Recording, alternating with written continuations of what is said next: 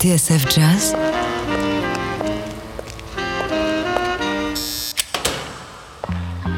Dans les coulisses de la grande histoire du jazz.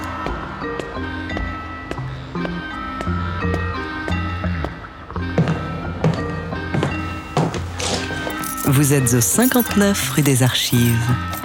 David Copéran, Rebecca Zisman, Adrien Belcout. Bonjour et bienvenue dans le bureau du 59 rue des Archives. Salut Rebecca. Salut David. Et bonjour inspecteur. Bonjour à tous. Aujourd'hui, enquête sur un trésor caché du jazz.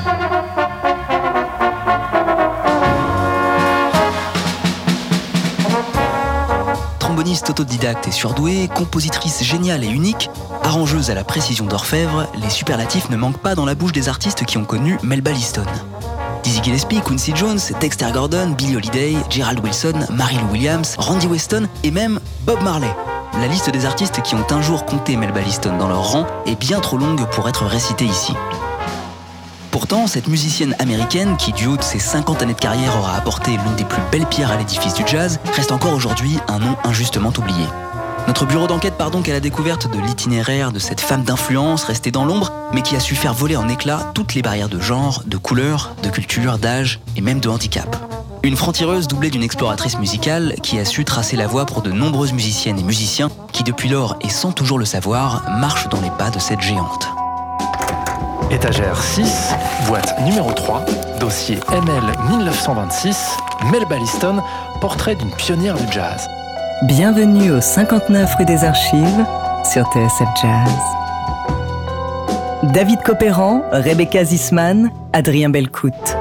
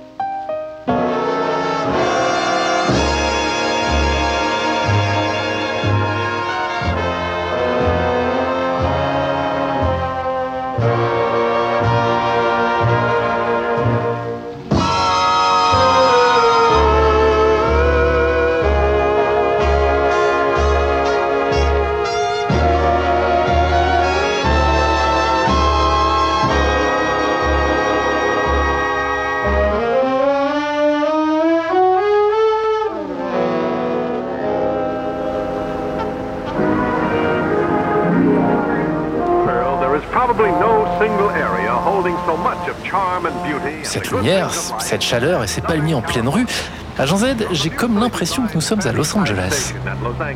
Bien vu David.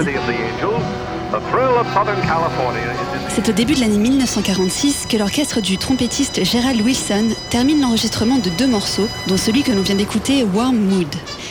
Une composition qui n'est pas de lui, puisqu'elle est l'œuvre de la seule femme instrumentiste de son orchestre, une jeune tromboniste de 20 ans, Melba Liston.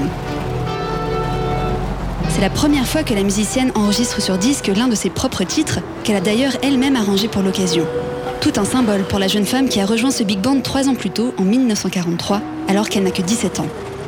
C'est cette même année que le chef d'orchestre Gerald Wilson l'a vu jouer pour la première fois. C'était aussi à Los Angeles où il venait de poser ses valises. Melba Liston faisait alors partie de l'orchestre maison du Lincoln Theater, un cinéma et une salle de spectacle de Central Avenue, l'artère la plus jazz de la ville.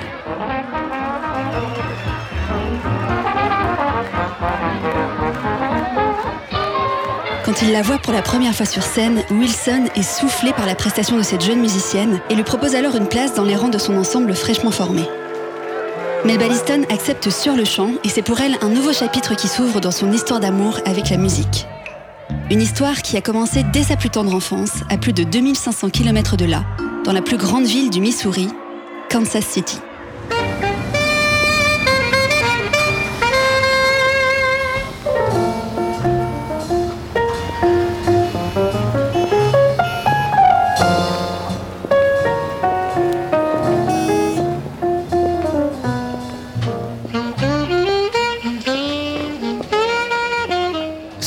Jazz a vu naître d'autres célèbres musiciens comme Penny Moten, Ben Webster et même Charlie Parker.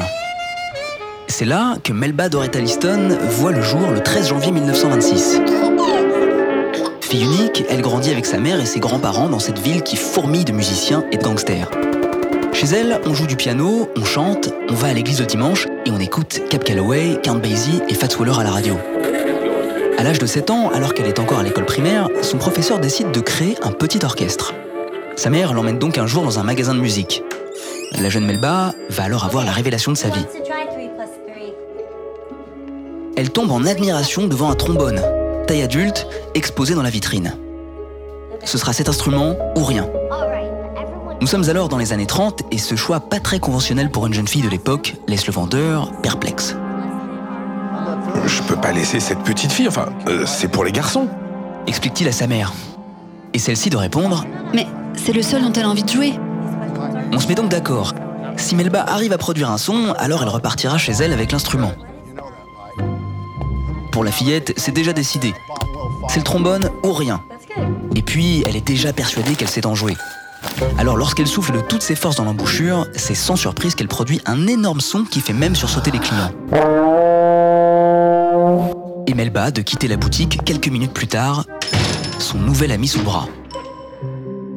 Inspecteur Belle écoute, c'était juste un coup de chance dans le magasin ou elle est vraiment douée la jeune Melba Liston Deuxième réponse, David. Elle prend bien quelques cours d'instrument avec un vieux musicien du quartier, mais au bout de deux ou trois leçons, Melba demande à sa mère de s'en séparer pour continuer à apprendre toute seule à l'oreille. Et assez vite, elle reproduit des chansons qu'elle entend à la radio, comme le célèbre spiritual Deep River, qu'elle joue tous les soirs à son grand-père sur le porche à l'arrière de leur maison.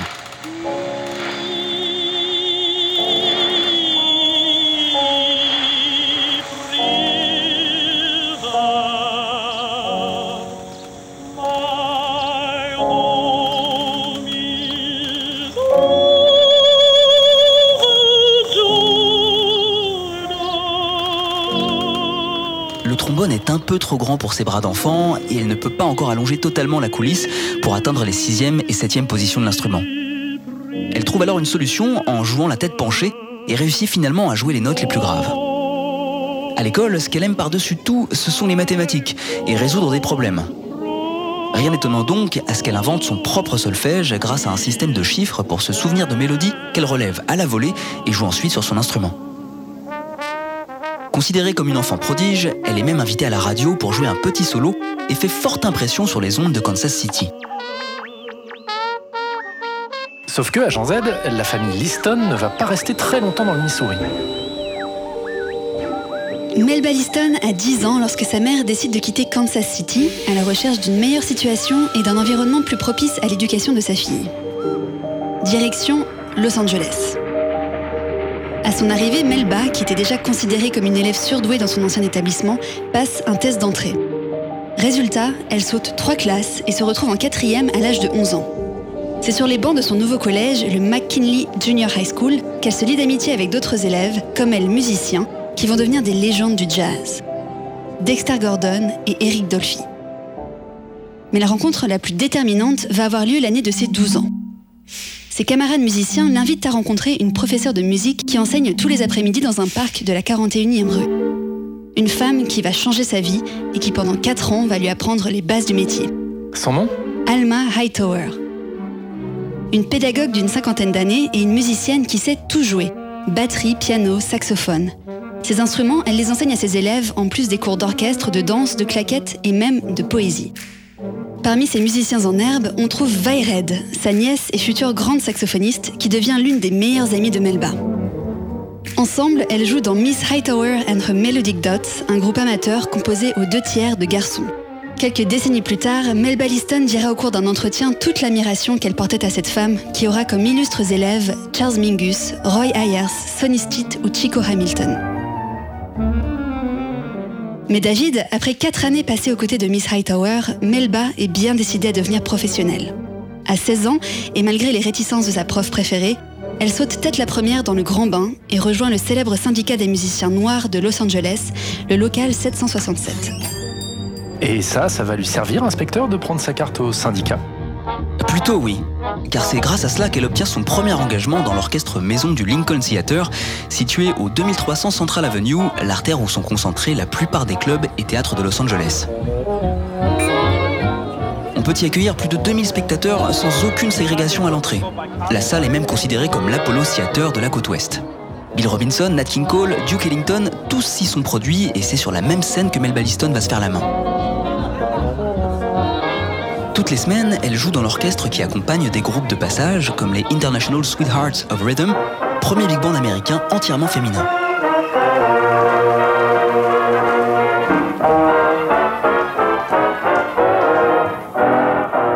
Mais aussi des stars du vaudeville, Pigmeat Markham, Dusty Fletcher.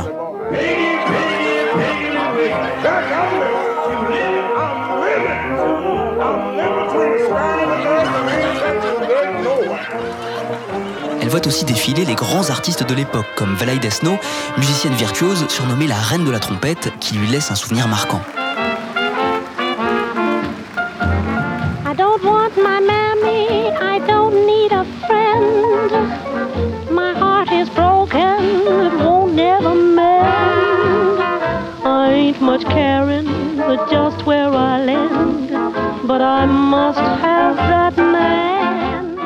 Un soir, Louis Armstrong en personne est de passage au Lincoln Theater. Impressionné par le talent de la jeune tromboniste qui vient de terminer un solo, il la pousse sur scène pour qu'elle joue à nouveau tandis qu'il continue à l'encourager depuis les coulisses. Une consécration pour elle, inspecteur. Oui et non, David. En fait, Melba n'aime pas les solos. Ce qu'elle aime d'abord, c'est jouer avec les autres. Mais ce qui lui plaît par-dessus tout, c'est composer et arranger. Alors quand le trompettiste Gerald Wilson lui propose une place de tromboniste, assistante et copiste musicale dans son orchestre, elle saute immédiatement sur l'occasion. C'est avec Wilson et ses musiciens qu'elle va passer les huit prochaines années de sa vie et développer un talent remarquable pour l'arrangement. Ça y est David, la carrière de Melba Liston est définitivement lancée.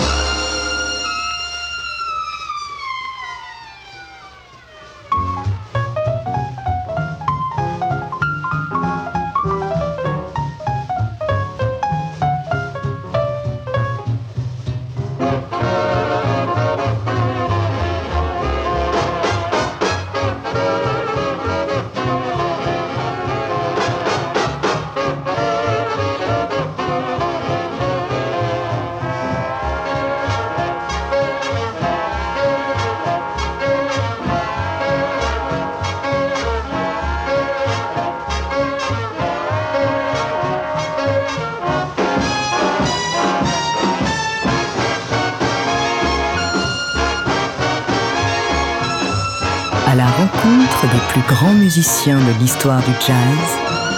Vous êtes au 59 rue des Archives sur TSF Jazz. David Copéran, Rebecca Zisman, Adrien Belcout.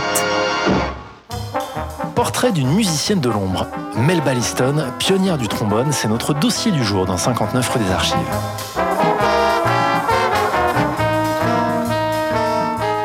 D'enfant surdoué de Kansas City à musicienne prodige au Lincoln Theater de Los Angeles, la voix de Melba semble toute tracée.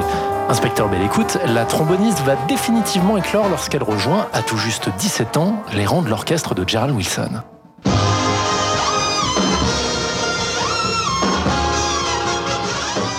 Si à ses débuts en 1943, Melba Liston est engagée comme simple musicienne de section, elle va très vite devenir l'assistante de Wilson et la copiste attitrée de l'orchestre.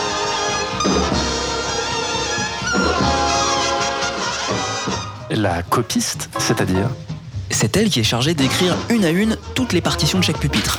Et c'est en découvrant de l'intérieur, sur papier, la musique de ce big band, un des plus sophistiqués de l'époque, qu'elle va acquérir une aisance remarquable pour la composition, mais surtout développer un style d'arrangement unique. En tant que musicienne d'orchestre, dans mes premiers jours, je m'ennuyais à jouer mes parties de trombone qui suivaient toujours celles de la trompette de façon verticale. Alors, à chaque fois que j'écrivais quelque chose, j'essayais toujours de rendre belles toutes les lignes individuelles pour que les musiciens y mettent plus d'eux-mêmes. Déjà au lycée, je ne jouais pas les parties écrites pour mon trombone, mais celles du violoncelle par exemple, parce que celles-ci n'arrêtaient pas de se déplacer et d'évoluer. C'est pour ça que j'essaie de rendre toutes les parties que j'écris libres, spéciales et mélodiques, explique Mel Balliston à l'autrice Sally Plaxine dans son livre Les femmes dans le jazz de 1900 à nos jours.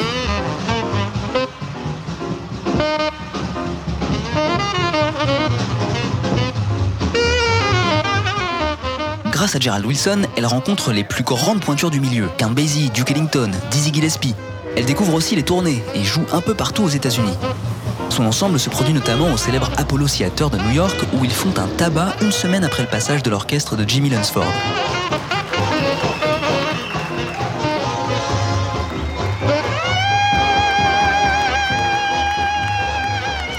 Mais à l'époque, partir sur les routes, ce n'est pas toujours simple et régulièrement l'argent vient à manquer, immobilisant le groupe plusieurs jours dans la même ville en attendant l'arrivée d'un nouveau contrat. Mel Balliston prend aussi conscience qu'elle occupe une place particulière en tant que seule femme de l'orchestre. Au cours des très longs voyages en bus, elle partage son quotidien avec une quinzaine de musiciens, ce qui signifie pour elle oublier toute notion d'intimité. Elle doit aussi composer avec un milieu majoritairement masculin qui lui oppose une grande résistance. Au mieux, elle fait face à des hommes réticents à la laisser jouer. Au pire, déterminés à l'empêcher d'obtenir de nouveaux contrats. Beaucoup plus grave, elle dévoilera 40 ans plus tard qu'elle a subi ces années-là des agressions sexuelles à répétition.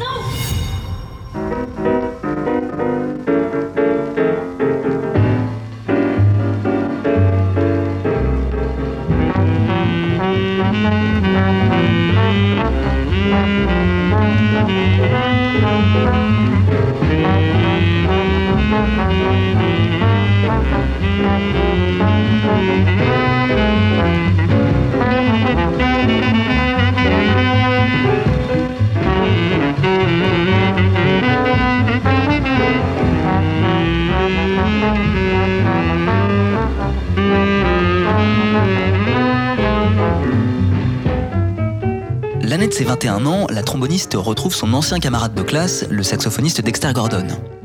Au lycée, ils habitaient dans le même quartier, alors très souvent, ils se réunissaient pour jouer avec d'autres copains, répétant des heures entières dans le salon ou le garage des uns et des autres. Dexter s'en souviendra des années plus tard dans sa biographie Sophisticated Giant. Melba en savait plus sur la musique que la plupart des garçons de notre groupe. Ils allaient très souvent la voir pour qu'elle leur explique les changements d'accords, l'écriture ou même la transposition.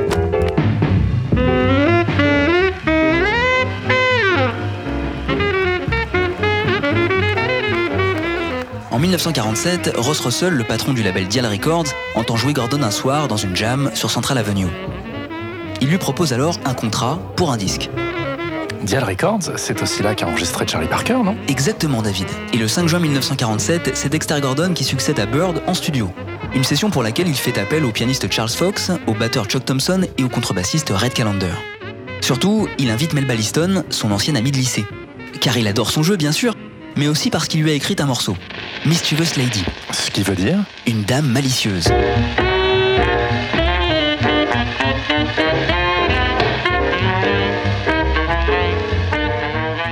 Une composition à la facture plutôt classique, un thème de 32 mesures et un couple harmonie-mélodie qui emprunte autant au swing qu'au bebop.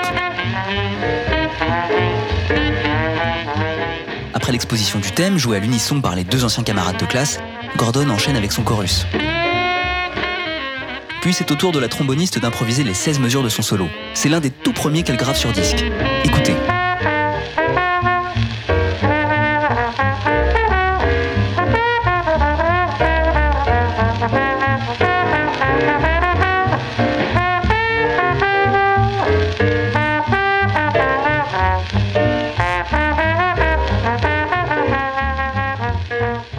Mischievous Lady, jouée par le quintet de Dexter Gordon en 1947, avec un des premiers solos enregistrés de la tromboniste Melba Liston.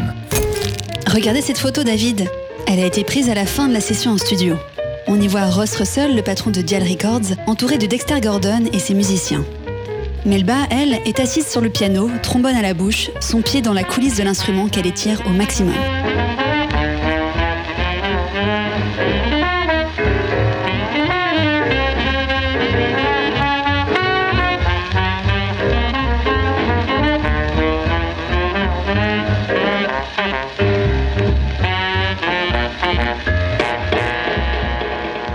L'air de s'être plutôt bien amusés. C'est vrai.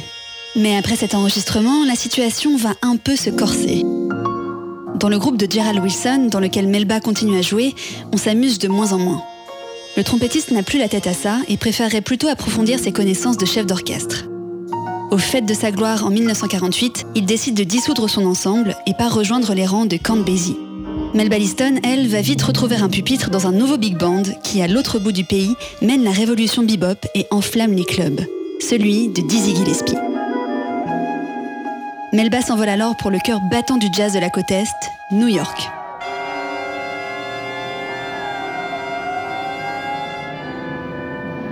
Pour la tromboniste, l'atterrissage est mouvementé et elle se souviendra très longtemps de son arrivée dans l'orchestre. En 1949, je ne sais pas trop comment, je me suis retrouvée à New York. Dizzy a appris que j'étais en ville et ça tombait bien car il voulait absolument se débarrasser d'un de ses trombonistes qu'il a immédiatement viré. Je suis passée rendre visite à l'orchestre ce jour-là et il m'a dit Où est ton foutu trombone? Tu vois pas la chaise vide? T'es censé jouer ce soir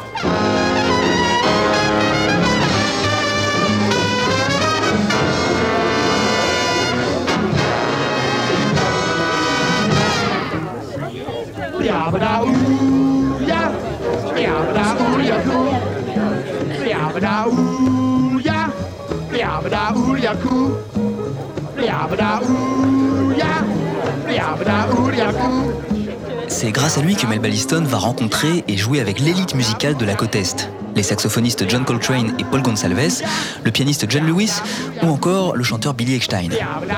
Mais malheureusement, l'expérience va tourner court. Au bout de quelques mois, l'argent vient à manquer et Dizzy est obligé de mettre un terme à l'aventure.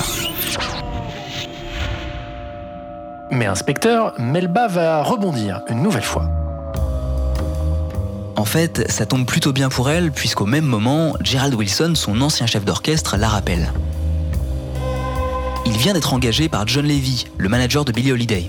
Il a chargé Wilson de former un groupe pour accompagner la chanteuse en tournée dans le sud des États-Unis à l'été 1950.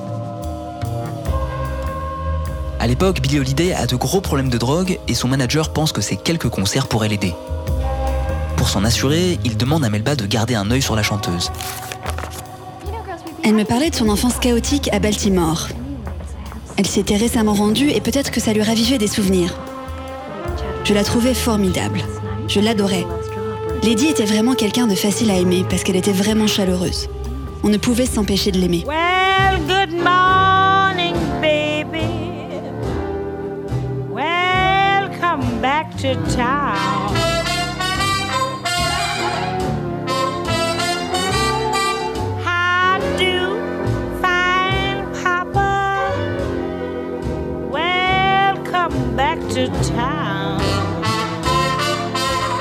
Mesure que les concerts s'enchaînent, les deux musiciennes deviennent de plus en plus proches et Billy, de 11 ans son aîné, surnomme la tromboniste ma petite fille. Melba réalise alors qu'elle est l'enfant que la chanteuse n'a jamais eu mais aurait aimé avoir. Cette proximité, les deux femmes la garderont toute leur vie, s'appelant régulièrement pour se donner des nouvelles. Malheureusement, la fin de la tournée avec Billie Holiday est un désastre. la chanteuse disparaît dans la nature et les membres de l'orchestre se retrouvent à nouveau coincés, faute d'argent. Ils passent plusieurs jours en Caroline du Sud, puis voyagent de très longues heures en bus jusqu'à Kansas City, où ils sont à nouveau bloqués avant que Gerald Wilson ne parvienne finalement à les ramener à Los Angeles. Pour Melba Liston, la coupe est pleine.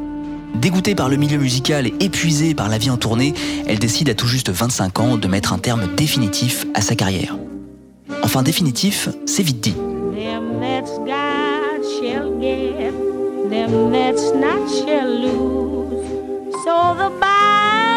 Said, and it still is news. Mama may have, Papa may have, but God bless the child that's got his own, that's got his own. Yes, the strong gets more while the weak ones fade. Empty pockets don't ever make the grade. Mama may have, Papa may have, but God bless the child that's got his own, that's got his own.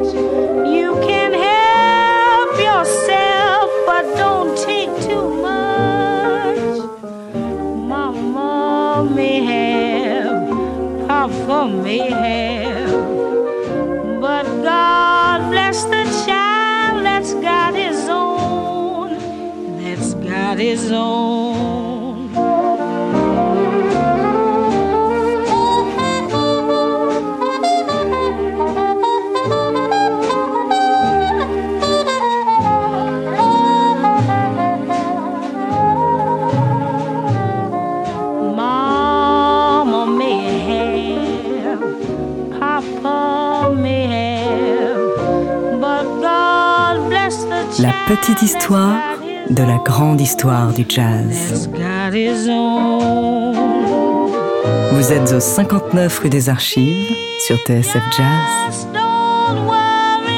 David Copéran, Rebecca Zisman, Adrien Belcout.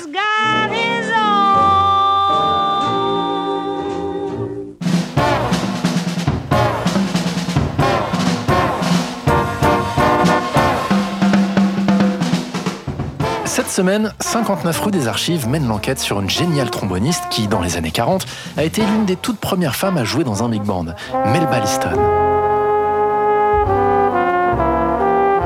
Après 10 ans de carrière, de travail acharné et de tournées éprouvantes, Melba n'en peut plus. Écœurée par le milieu, elle a décidé de tourner définitivement la page du jazz, inspecteur Belle Écoute. Pour la jeune femme, trop, c'est trop. À 25 ans, ce qu'elle cherche à présent, c'est une vie calme et un emploi stable. C'est ce qu'elle trouve en rejoignant le Conseil de l'éducation à Los Angeles où elle occupe des fonctions administratives pendant trois ans. Mais les années passent et le monde du spectacle commence à lui manquer. Ne souhaitant pas se précipiter, Melba Liston commence par prendre la température en s'essayant au cinéma. C'est ainsi qu'on peut la voir dans les années 50 jouer la figurante dans des péplums. J'avais une longue scène avec Lana Turner dans Le Fils prodigue, où je la suivais tout en jouant de la harpe. Spectacular in its lavish background. J'ai aussi joué une des membres de l'orchestre du palace dans Les Dix Commandements.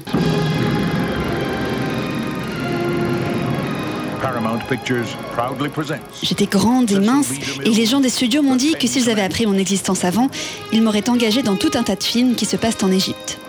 Mais je n'ai jamais pris ça au sérieux. C'était agréable de faire ces films, mais ils sont vraiment cinglés là-bas à Hollywood. Let my people go. Come to me no more, Moses. For Les Dix Commandements avec Charlton Heston et Yul Brynner, l'un des plus célèbres péplums jamais réalisés, sort en salle en 1956.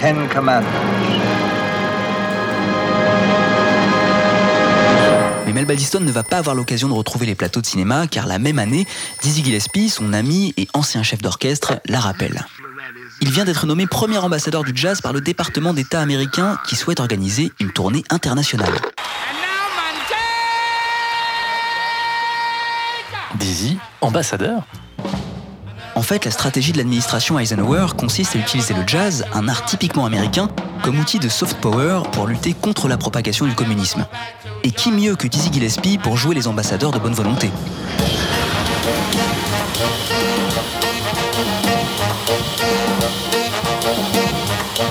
C'est donc son groupe qui est choisi pour une tournée en Europe, au Moyen-Orient et en Amérique du Sud. Seulement, au moment de sa nomination, Dizzy est déjà occupé par Jazz at the Philharmonic, la célèbre série de concerts organisée par le producteur Norman Granz.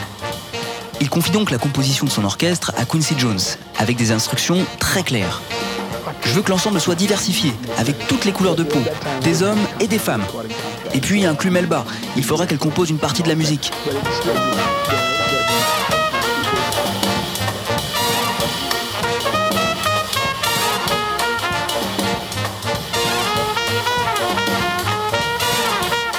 Pour elle, retrouver la scène est synonyme d'une véritable renaissance. De retour dans l'orchestre de Dizzy, elle va alors écrire parmi les plus beaux arrangements de sa carrière. Mais à Jean Z, cette tournée sponsorisée par l'oncle Sam ne va pas commencer sous les meilleurs auspices. Lorsqu'elle atterrit à New York pour les répétitions, la rumeur gronde sur les bancs de l'orchestre où ses futurs collègues ne se gênent pas pour commenter son arrivée. Mais pourquoi Dizzy est allé chercher cette garce de tromboniste à l'autre bout de la Californie? Dizzy a prévu ce genre de réaction et a demandé à Mel Balliston de ne pas arriver les mains vides. Le premier jour, elle distribue donc aux musiciens des arrangements qu'elle a composés pour le standard Stella by Starlight et surtout son adaptation d'Annie's Dance, une pièce de l'opéra Peer Gynt d'Edvard Grieg. Dès les premières notes, elle fait taire toutes les réserves et commentaires. À compter de ce jour, elle ne sera plus cette garce de tromboniste. Son nouveau surnom, c'est Mama.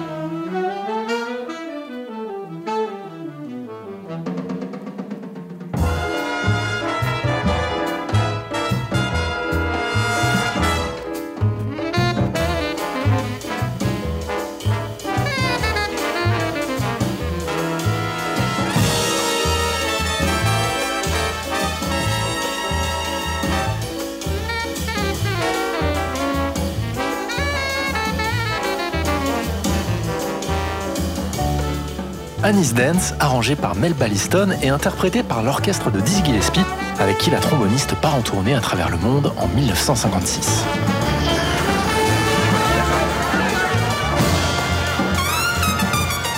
Liban, Pakistan, en passant par l'Iran, la Syrie et la Grèce, l'ensemble fait un triomphe partout où il se produit. Melba fait sensation grâce à son jeu virtuose et inspiré, mais aussi grâce à ses arrangements qui forcent l'admiration des musiciens et du public. Chaque pays, de nombreuses spectatrices interrogent Melba sur les relations hommes-femmes aux États-Unis, stupéfaites qu'une jeune fille célibataire puisse parcourir le monde aussi librement. Elle se garde bien de leur répondre que si en apparence elle est effectivement très libre, en coulisses, c'est une autre affaire. En tournée, sa vie quotidienne est aussi ponctuée de moments où on lui fait endosser le rôle de mère nourricière, obligée de recoudre des boutons, de couper les cheveux et de soigner les bobos. Et malheureusement, l'histoire se répète. Plusieurs années après avoir été victime d'agressions sexuelles dans le groupe de Gerald Wilson, elle est à nouveau agressée par certains musiciens. Mais malgré ce traumatisme, elle continue à se produire avec Dizzy et va même enregistrer avec lui un de ses plus célèbres concerts au Newport Jazz Festival.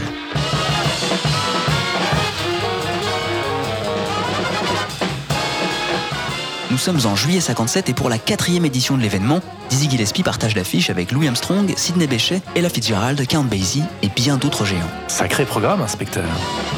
Oui David, et pourtant malgré la concurrence, l'orchestre de Dizzy fait forte impression, notamment grâce à ses excellents musiciens, Lee Morgan à la trompette, Benny Golson au saxophone, Winton Kelly au piano et bien sûr Melba Liston au trombone.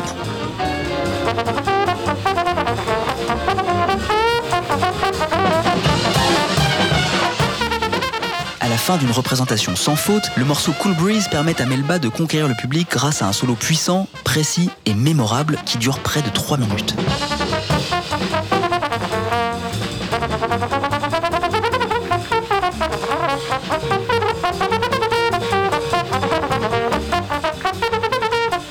Cool Breeze, un morceau de bravoure qui vient donc conclure la première partie du concert.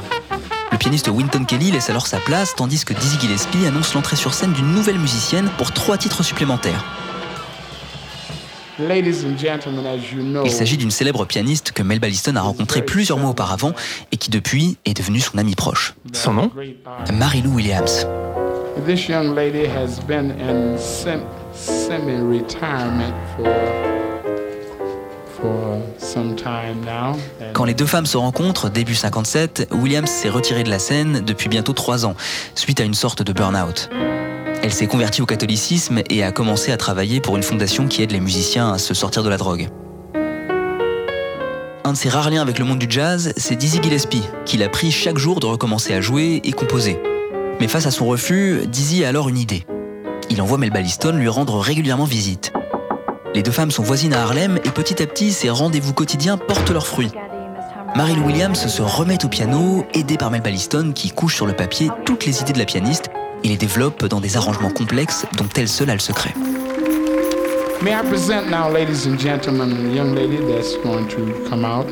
Quelques mois plus tard, Mary Lou Williams se sent prête à retrouver la scène et le public.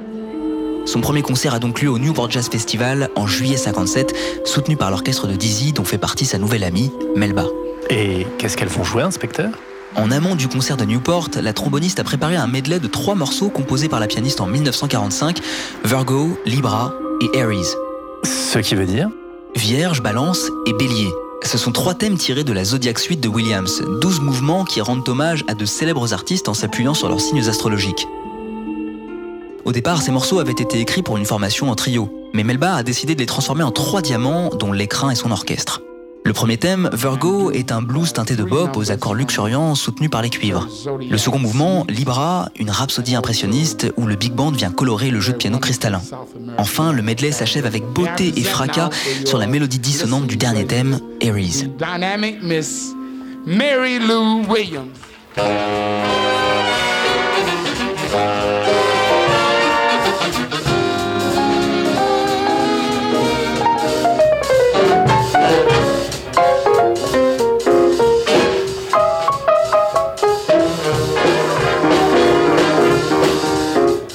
L'arrangement de la Zodiac Suite par Melba Liston est un tour de force, pour les deux femmes, cela marque aussi le début d'une amitié musicale qui va durer de nombreuses années à Jour Z. Cinq ans après leur première collaboration au Newport Jazz Festival, les deux musiciennes vont à nouveau travailler ensemble. Au début des années 60, Mary Lou Williams, plus dévouée que jamais à sa foi, expérimente avec un nouveau genre de composition, un mélange entre jazz et musique sacrée.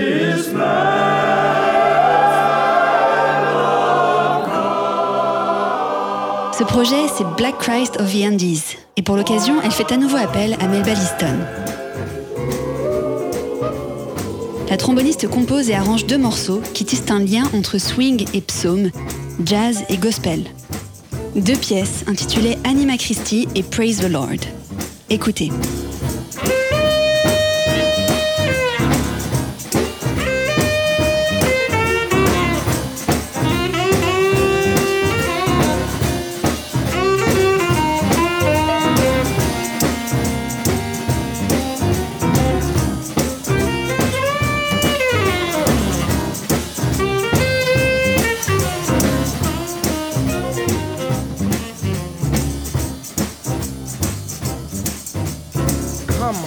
Spirit, in nature one, with both the Father and the Son. Shed forth thy grace within our breast, and dwell with us, a ready guest, by every power, by heart and tongue, by act and deed, thy praise be sung. Inflame with perfect love each sense, that other souls may kindle thence. In this most gracious Father here, through Christ, thy equal Son, our prayer, who with the Holy Ghost and thee doth live and reign eternally.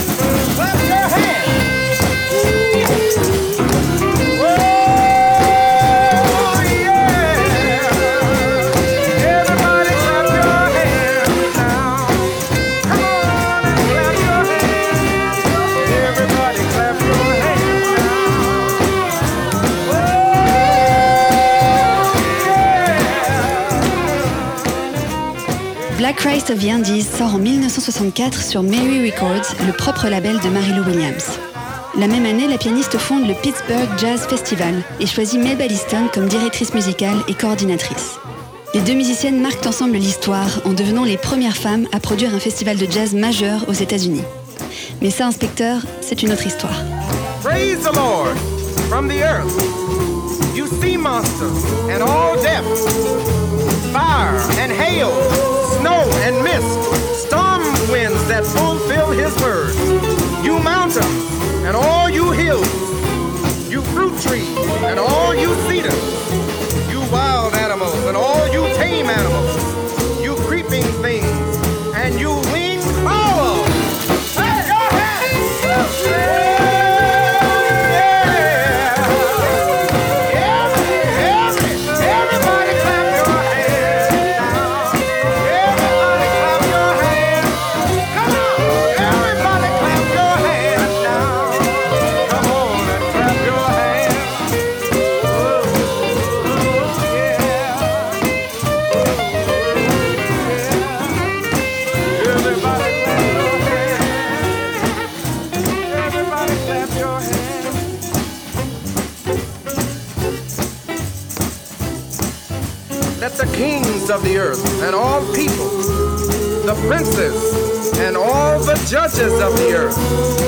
young men too, maidens, old men and boys, praise the name of the Lord.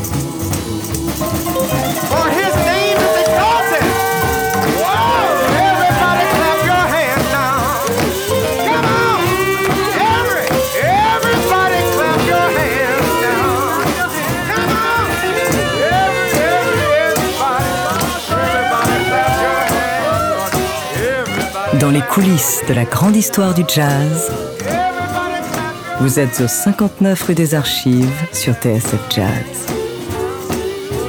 David Copéran, Rebecca Zisman, Adrien Belcout.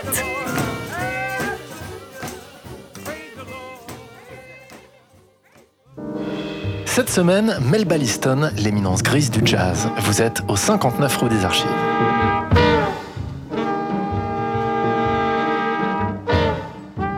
Une retraite anticipée, Melba Liston renaît en 1956 dans l'orchestre de Dizzy Gillespie en tant que tromboniste et arrangeuse. En quelques années, elle va devenir l'une des musiciennes les plus demandées des États-Unis, inspecteur Belle Écoute. Un an après son concert mémorable aux côtés de Dizzy au Newport Jazz Festival, Melba repart avec lui pour une deuxième tournée organisée par le département d'État américain. À son retour, elle enregistre le seul album de sa carrière sorti sous son nom, Melba Liston and Her Bones. Un disque malheureusement méconnu, mais un redoutable précis de bop dont elle signe tous les arrangements. À ses côtés, un casting impressionnant au sein duquel on compte pas moins de 5 trombonistes. Tous des pointures. Jimmy Cleveland, Benny Green, Al Gray, Benny Powell et Frank Reac. En guise d'ouverture, Liston frappe un grand coup avec une de ses propres compositions, Melba's Blues.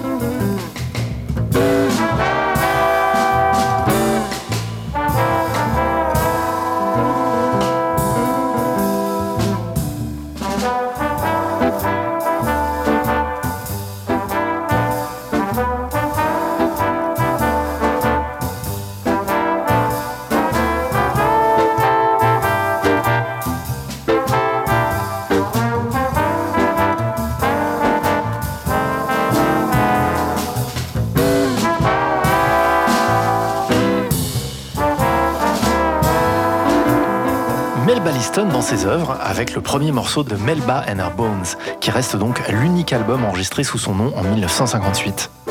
La même année, Inspecteur, elle est recrutée par un ami de Dizzy Gillespie. Comme elle, il est arrangeur et il commence à faire beaucoup parler de lui. On le surnomme Q, comme Quincy Jones, et il va exploser au début des années 60 pour devenir l'arrangeur et chef d'orchestre le plus respecté du milieu et le plus apprécié du public. Mel Balliston accompagne son ascension fulgurante en jouant à ses côtés aussi bien sur scène qu'en studio. La tromboniste contribue ainsi à 9 disques enregistrés par Quincy entre 59 et 65. Des albums sur lesquels elle signe aussi de nombreux arrangements sans toutefois être créditée. Parmi ses chefs-d'œuvre, on peut citer The Birth of a Band, enregistré en 59, ou The Quintessence et Quincy Jones Plays Hip Hits, tous les deux sortis au début des années 60. Mais Quincy n'oublie pas non plus d'emmener Melba avec lui lorsqu'ils partent en tournée en Europe avec son orchestre. Sur toutes les scènes où ils se produisent, elle attire la lumière des projecteurs et obtient à chaque fois un tonnerre d'applaudissements.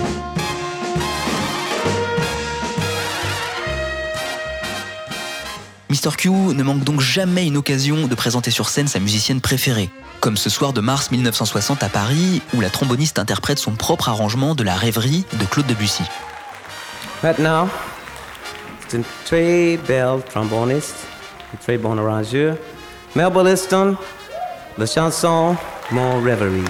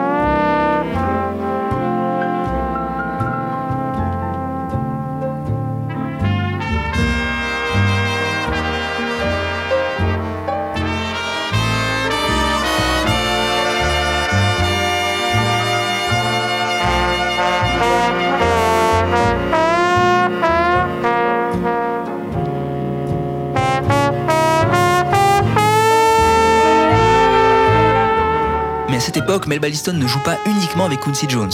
On l'a dit plus tôt, au tournant des années 60, elle devient une des musiciennes les plus demandées d'Amérique. Ses talents d'instrumentiste et d'arrangeuse, elle les met au service de très nombreux artistes, dans le jazz bien sûr, mais pas uniquement à Jean Z. La tromboniste vit à Harlem depuis plusieurs années et New York se trouve au cœur de l'effervescence musicale. On n'y compte plus les studios d'enregistrement qui s'y sont installés. Alors, elle enchaîne les sessions. Johnny Griffin, Ray Charles, Ella Fitzgerald, Jimmy Smith, Art Blakey, Tony Bennett, la liste semble sans fin. Tous ont fait appel à ses services, d'une façon ou d'une autre. On peut la croiser aux côtés de Charles Mingus en 1962 pour son célèbre concert au Town Hall.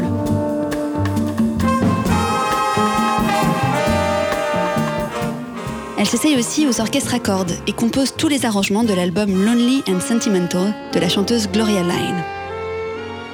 Un disque magnifique sur lequel Melba Liston signe même une composition originale dont elle a écrit les paroles We Never Kissed.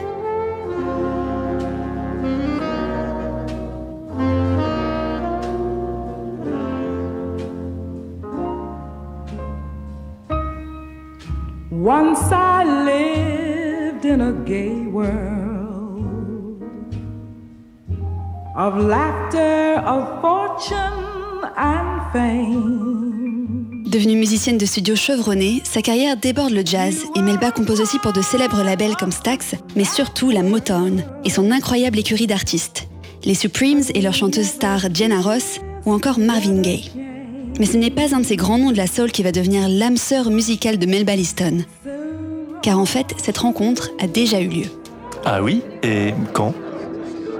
En 1956, au Birdland, le célèbre club new-yorkais situé à Broadway. Un soir, Melba Liston se produit avec l'orchestre de Dizzy Gillespie. Dans le public se trouve le pianiste Randy Weston, absolument émerveillé par ce qu'il voit et entend. J'ai tout de suite remarqué cette très belle sœur dans la section des trombones. C'était la seule femme de l'orchestre, je ne pouvais pas ne pas la remarquer. L'orchestre se mit à jouer la balade My Rêverie. Il se trouve que c'était un arrangement de Melba avec un solo de trombone. Elle produisait un son fort et riche, et l'arrangement était incroyable. Il fallait absolument que je la rencontre, écrira-t-il dans son autobiographie African Rhythms. Complètement mordu, Randy Weston. C'est rien de le dire, David. À la fin du concert, il fonce en coulisses pour rencontrer la tromboniste. Alors que les deux artistes se serrent la main, ils n'imaginent pas qu'ils sont en train de sceller une amitié qui durera plus de 40 ans et se matérialisera par 10 albums qu'ils vont écrire ensemble. Le premier enregistrement a lieu en 58 avec le disque Little Niles. Inspiré par Niles et Pamela, les enfants de Randy Weston, le projet, interprété par sept musiciens, compte autant de morceaux qui sont tous de courtes valses à trois temps. L'album, arrangé par les mains perfectionnistes de Melba Liston, est une franche réussite. Si bien qu'elle retrouve le pianiste deux ans plus tard, en 1960, pour un projet autrement plus ambitieux.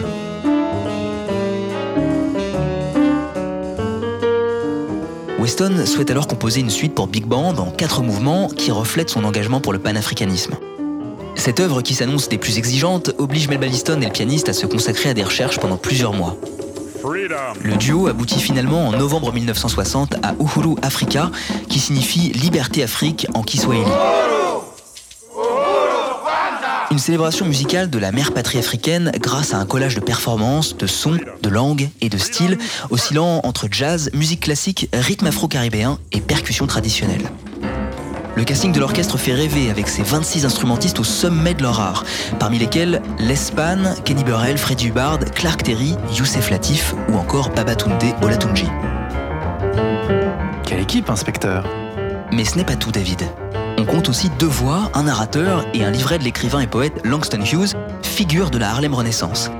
C'est d'ailleurs un de ses poèmes qui ouvre la suite Uhuru Africa et offre à l'auditeur un texte symbolique qui prophétise la sortie prochaine de la nuit coloniale pour de nombreux pays africains. A young nation awakes.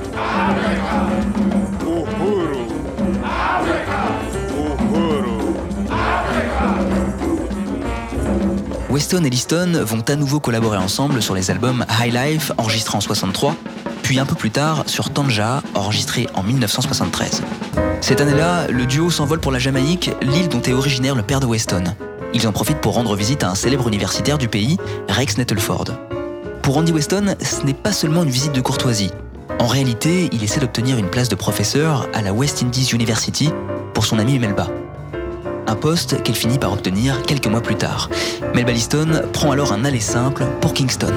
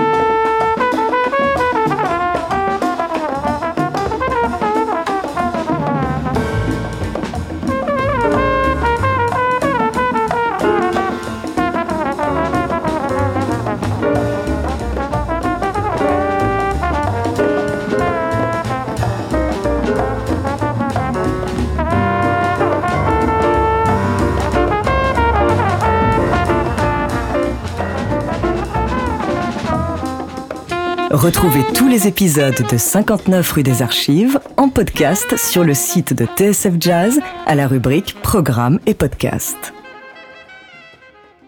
Melba Liston, l'âme d'une pionnière, épilogue. Vous êtes au 59 rue des Archives.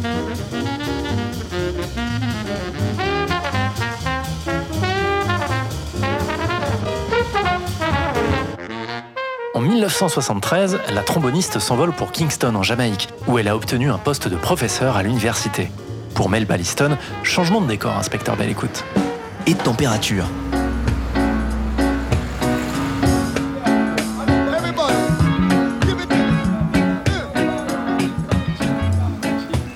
Mais au risque de vous décevoir, David, on ne sait malheureusement pas grand-chose sur la parenthèse jamaïcaine de Melba Liston.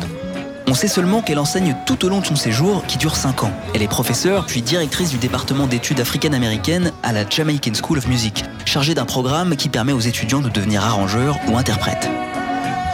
Parmi ses élèves, qui sont parfois plus de 80 par promotion, certains joueront avec les plus célèbres musiciens de l'île comme Peter Tosh ou Bob Marley. La légende Bob Marley Parce que Melba l'a rencontré, inspecteur Elle a fait beaucoup mieux que ça. Elle a enregistré avec le maître du reggae et figure au casting des musiciens présents sur le 11e album sorti par Bob Marley et ses Wailers en 79 et intitulé Survival.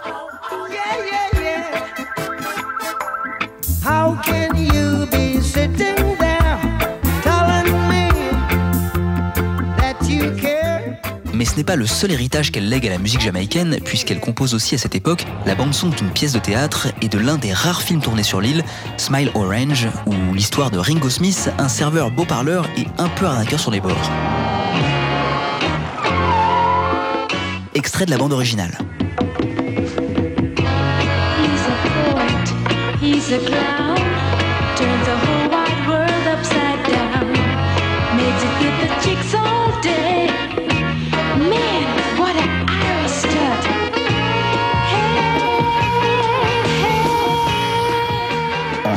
79, Melba Liston quitte la Jamaïque. La fille prodigue est de retour aux États-Unis à Jean Z. Et très vite, elle forme le groupe Melba Liston and Company, un septet entièrement féminin avec lequel elle livre une performance mémorable au Kansas City Women's Festival. C'est avec ce groupe qu'elle enchaîne les tournées en Asie en 1980. Elle finit par intégrer des hommes à l'ensemble et se produit dans de nombreux festivals américains et au célèbre Carnegie Hall de New York en 1983. Programmée au Festival Jazz de Camden en 1986, Melba Liston est victime l'année précédente d'une série d'attaques cérébrales qui la paralysent de tout le côté droit et la cloue en fauteuil roulant. Elle ne peut plus ni jouer de trombone ni composer. Mais la tromboniste est une véritable force de la nature et à peine deux ans plus tard, elle est suffisamment remise pour aller recevoir le Jazz Master Award du NEA, le Fonds national pour les arts. Ce prix est le plus prestigieux honneur qu'un artiste puisse recevoir et Melba se voit ainsi récompensée pour l'ensemble de son œuvre. C'est aussi l'occasion pour la lauréate d'enregistrer un entretien fleuve qui sera archivé par le Smithsonian, la célèbre institution muséale américaine. Une sorte de testament pour Melba Liston Pas si vite, David. Après son accident, la tromboniste se remet lentement. Elle part de New York et retourne vivre avec sa mère et le reste de sa famille à Los Angeles. Paralysée, elle ne peut ni jouer ni composer. C'est à cette époque que Randy Weston, son ami de toujours, passe lui rendre visite en Californie. Melba, sans activité, n'est plus que l'ombre d'elle-même. Une situation qui révolte son ancien camarade qui va lui faire une proposition qu'elle ne peut pas refuser. Il se trouve qu'à ce moment-là, Weston vient de terminer l'écriture de Spirit of Our Ancestors, son prochain album. Il a déjà choisi ses musiciens, il ne lui manque plus qu'un arrangeur. Ou une arrangeuse.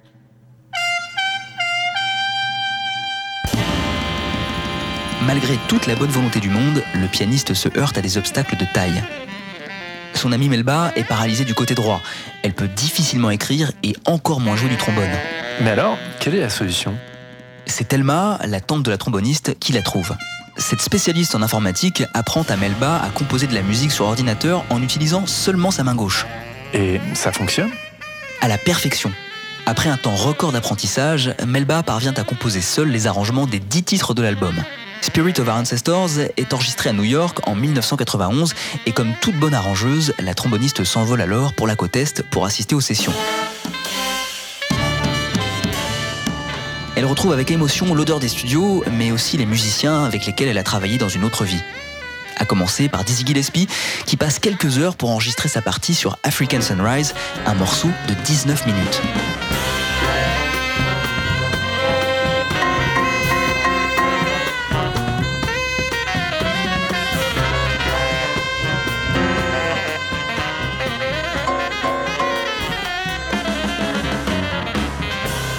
Souvenirs de l'enregistrement de Spirit of Our Ancestors sont aussi gravés dans la mémoire de son producteur, Jean-Philippe Allard. Pour eux, c'était des retrouvailles musicales, mais vous savez, ils ne se sont jamais perdus de vue. En studio, ils avaient une vraie complicité. Ils montraient beaucoup d'humilité face à Melba et disaient très souvent Je ne sais pas si c'est moi ou si c'est elle qui a écrit ce passage. C'était une vraie fusion entre ces deux-là. Melba Liston était en fauteuil roulant, elle parlait peu et difficilement. Elle dirigeait l'orchestre avec un minimum de gestes. Parfois, on la sentait frustrée, mais Weston était très à l'écoute de toutes ses indications. Tout le monde était bien conscient que c'était elle la chef. Entre Randy et son arrangeuse Melba, c'était l'osmose totale. Une relation un peu comme Duke Ellington et Billy Strayhorn, où on ne sait pas où commence l'un et où finit l'autre.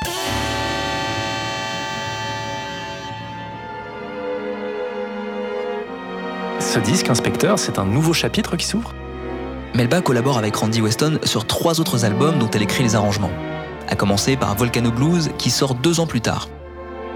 Pour la première fois depuis le début de leur association, commencé quatre décennies plus tôt, un disque est co-signé de leurs deux noms.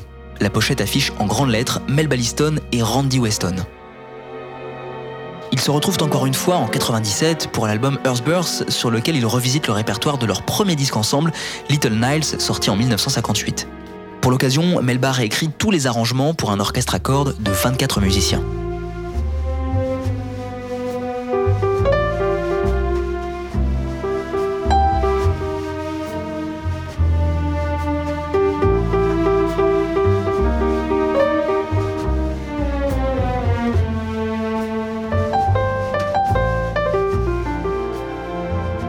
Pour la tromboniste, les années 90 sont aussi la saison des hommages.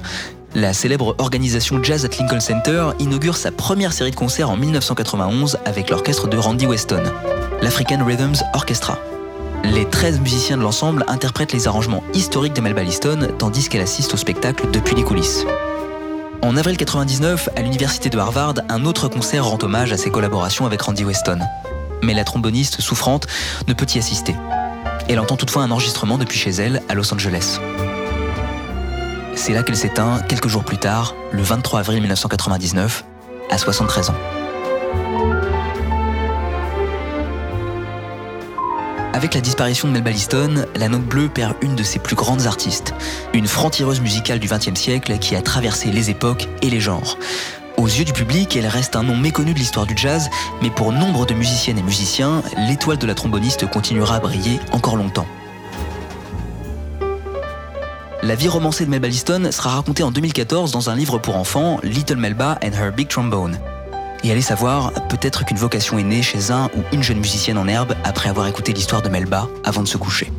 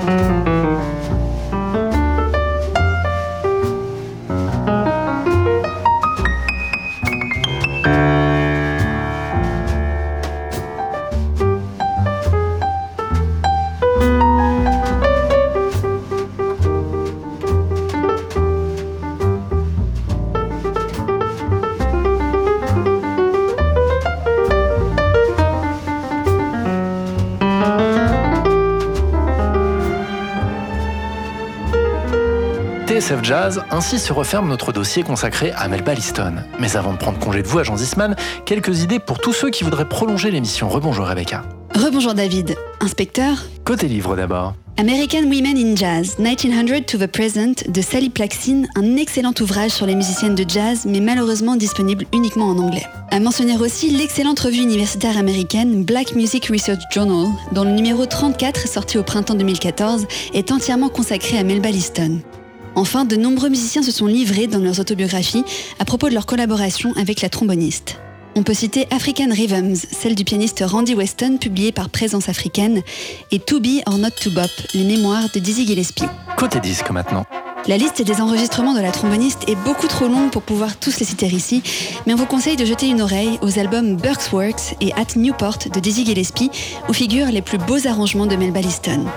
Le coffret Quincy Jones The Classic Albums 1957-1963 regroupe plusieurs de ses collaborations avec Quincy et vous permettra aussi d'apprécier ses talents de musicienne et de ghostwriters. Prenez aussi le temps d'écouter ces albums enregistrés avec Randy Weston et notamment la pièce de résistance Uhuru Africa sortie en 1960.